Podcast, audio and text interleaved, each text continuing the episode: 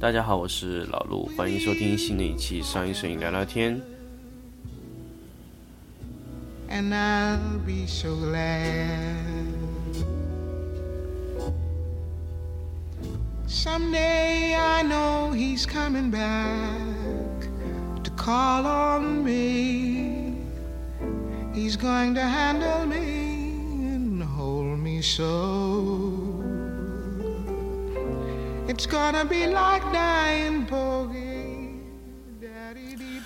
那么经历了蛮多期的节目，其实也跟大家聊了很多商业摄影的一些内容啊。我不知道大家听到现在是什么感觉那？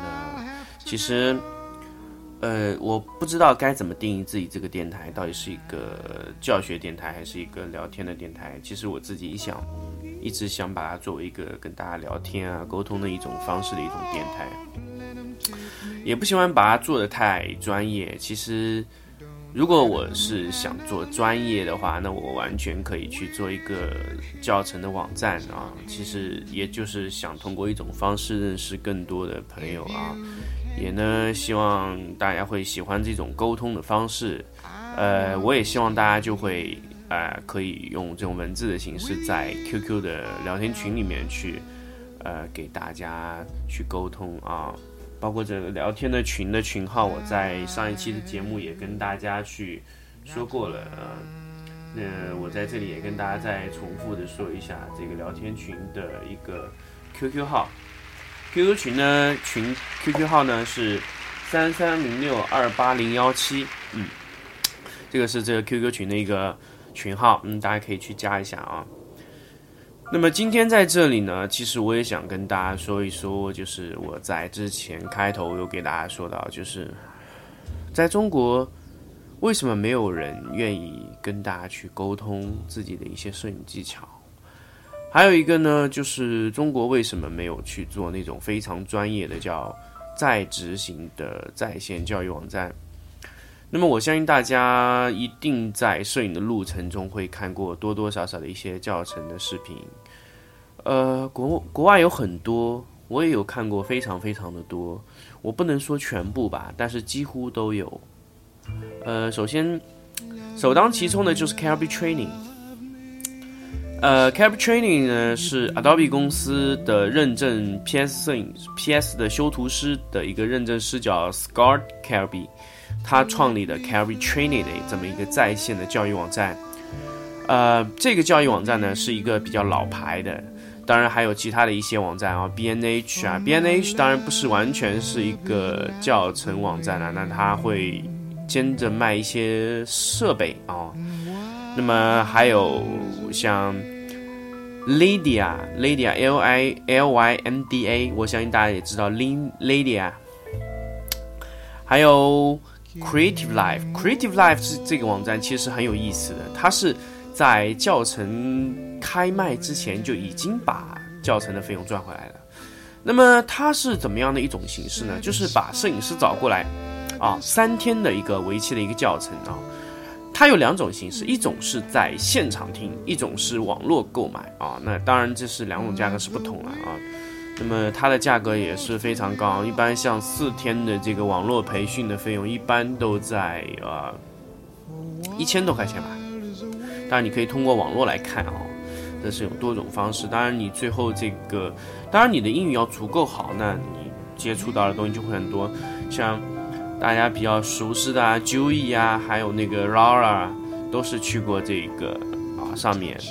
那 Joy 的这个整一个的拍摄的模式啊，那比如说第一天是讲解自己在拍摄的一个过程中遇到了一些问题啊，那么还有第二天呢，就会跟大家去说怎么样去布光，那么第三天呢，他就会给大家去测试，哎，这样的拍摄可不可以？嗯，这样就不错的一种形式。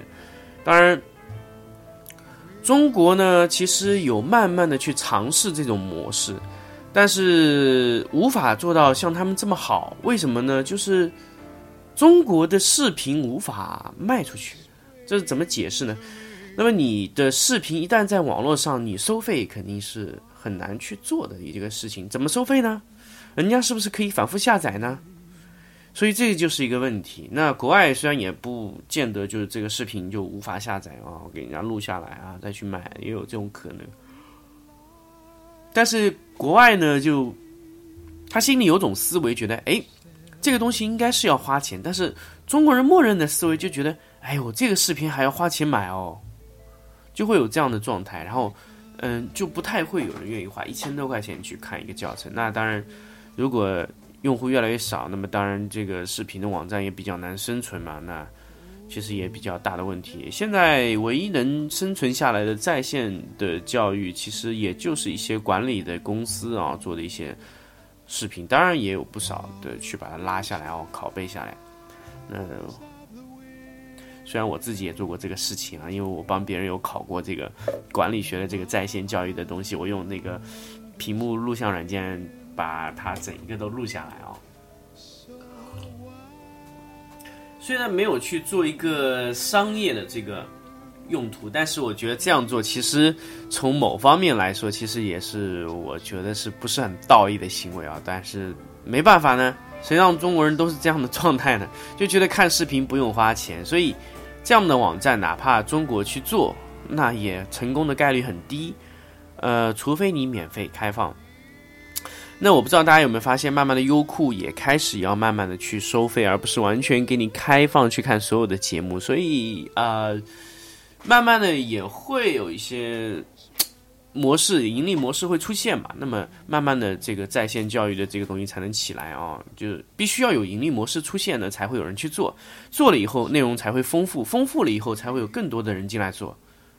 那么很多的资金会涌进来。那么现在在线教育虽然说今年的发展是比较好，但是，呃，真正的要去做在线教育，其实也碰到很多的其他问题啊。当然，这个很多问题就也不是一天两天可以解决的啦。当然，我在这里唧唧歪歪说也没有用啊。当然，我只是想跟大家分享去。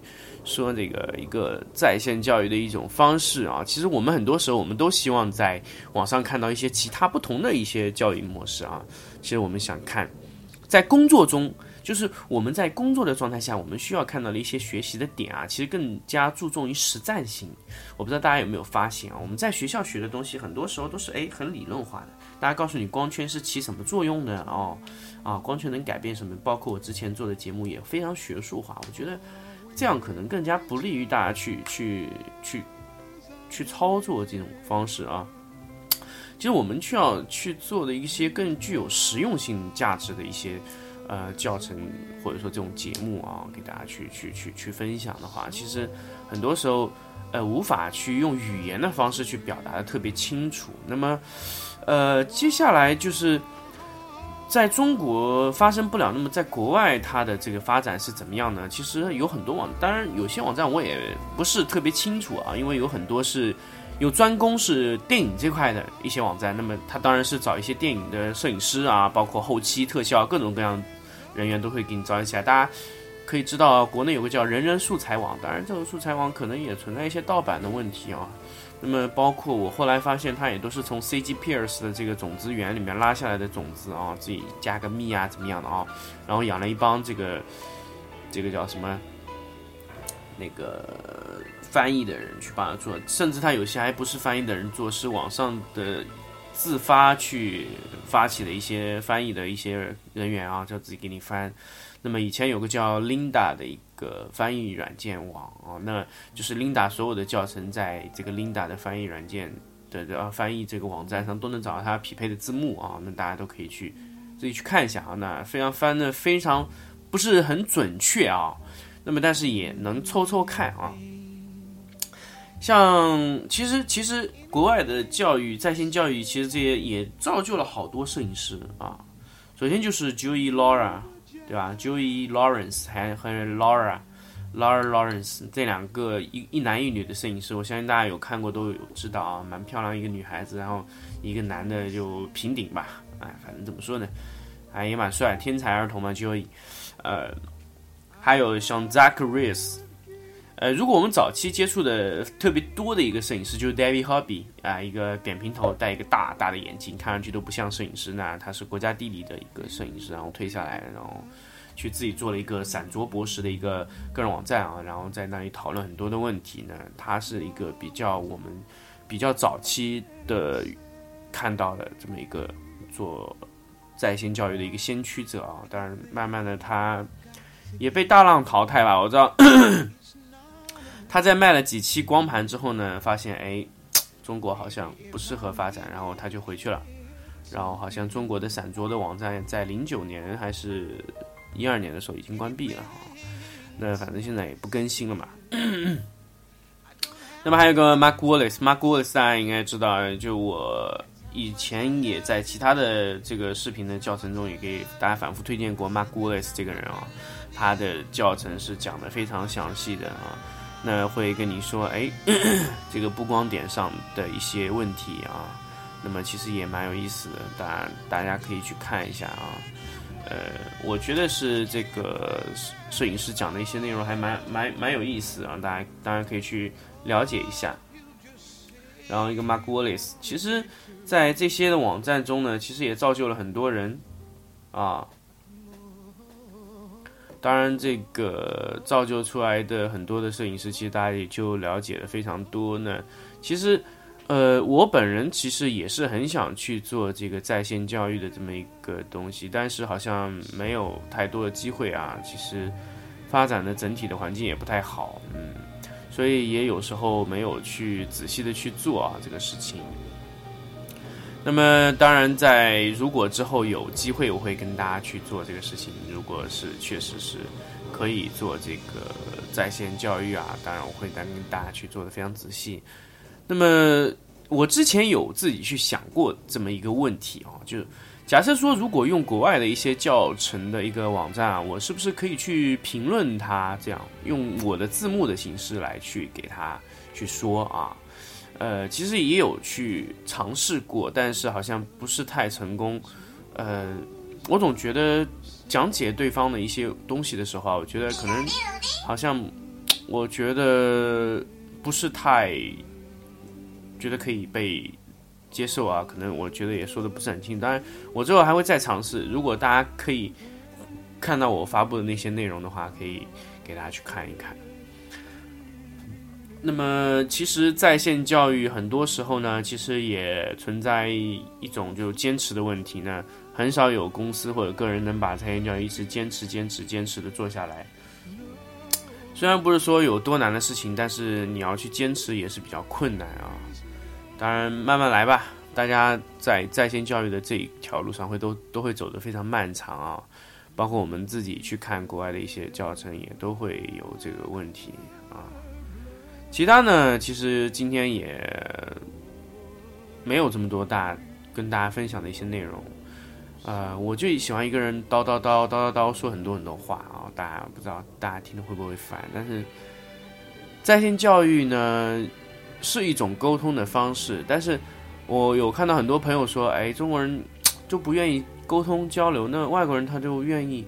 但是话说回来，外国人他真的愿意把他最尖端的技术告诉你吗？其实也不见得啊，当然外国人能告诉你的东西，仅限于他觉得他很简单的东西，但是你对你看来，他觉得很难，所以这个问题其实也呃暴露一个中国和摄影中国的这个技术方面和国外差得很远，国外其实最高精尖的技术，其实它还是握在手里，比如说好莱坞的一些大型的建模制造技术，其实。呃，他也不太愿意讲，在最关键的地方，当然会卡住。就是你哪怕看完了整一条视频，你觉得你也无法做出来，就是差了那么一点点，就是那么一点点，他不会跟你讲，然后你就觉得做起来非常困难，然后你要反复的去理解，然后这个时间会非常长。其实这个也就在于一个问题，就跟早期的双曲线高低频修图的时候也是一样，那个时候。虽然有视频，但是讲的非常模糊啊。后来慢慢慢慢呢，大家都从里面挖掘到了一些模糊的那个点，说清楚了。然后慢慢的，嗯，中国人自己去做双曲线的一个教程，嗯，讲的非常仔细。然后慢慢大家都会了。其实就这么一个过程，就是要从摸索中来去做。虽然外国人可以教你一个大致的框架，但是他无法全部教给你，其实也是有一些问题啊。假设说 国外的摄影师给你布光，那给你布光图给你，其实这没有用，因为他最后的光芯的位置和他的光场的控制在哪个位置上，这个当然需要眼见。实地的你在那个场地下去看，他给你的仅仅只是一个思路啊，你可以跟着他那个思路哎走，但是具体怎么操作，你还得再操作一遍，所以这个难度在操作上，而不是在说人家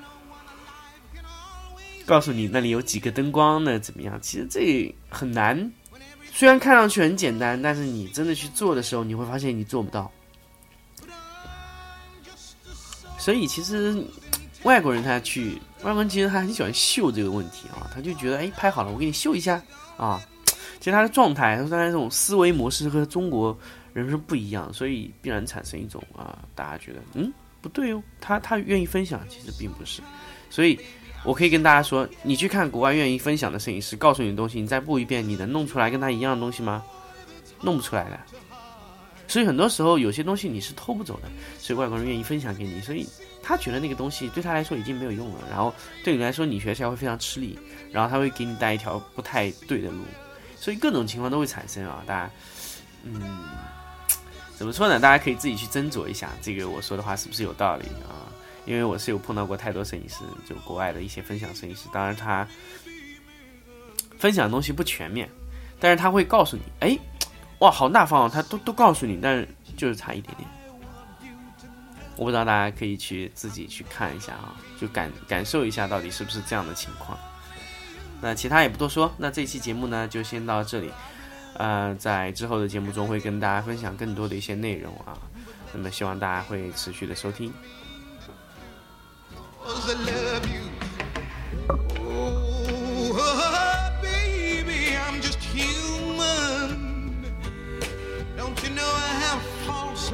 anyone.